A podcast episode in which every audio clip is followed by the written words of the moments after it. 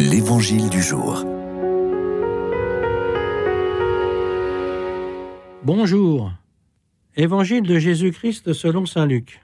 En ce temps-là, Jésus disait Malheureuse es-tu, Corazine, malheureuse es-tu, Bethsaïde, car si les miracles ont eu lieu chez vous, avaient eu lieu à Tyr et à Sidon, il y a longtemps que leurs habitants auraient fait pénitence avec le sac et la cendre. D'ailleurs, Tyr et Sidon seront mieux traités que vous lors du jugement. Et toi, Capharnaüm, seras-tu élevé jusqu'au ciel?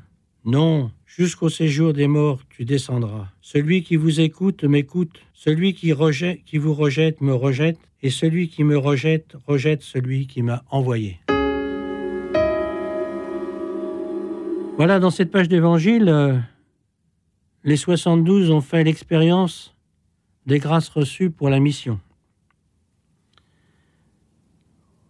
Peut-être avons-nous dans notre euh, vécu, dans notre existence, dans notre euh,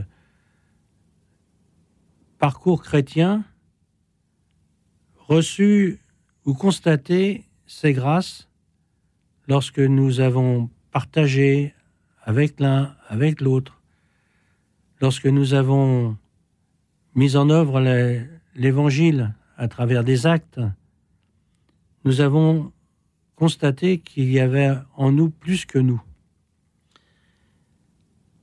Mais il ne faut pas oublier, cette page d'évangile nous le dit, qu'il y a comme un retour d'ascenseur. Vous vous souvenez, autrefois, il fallait renvoyer l'ascenseur.